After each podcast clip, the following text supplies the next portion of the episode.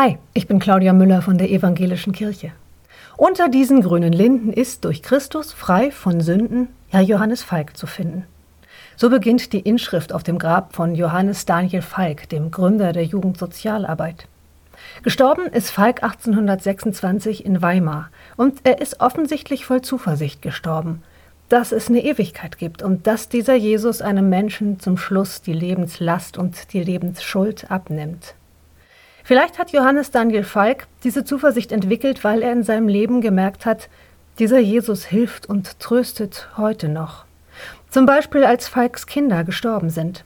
Von zehn Kindern haben zwei Töchter überlebt.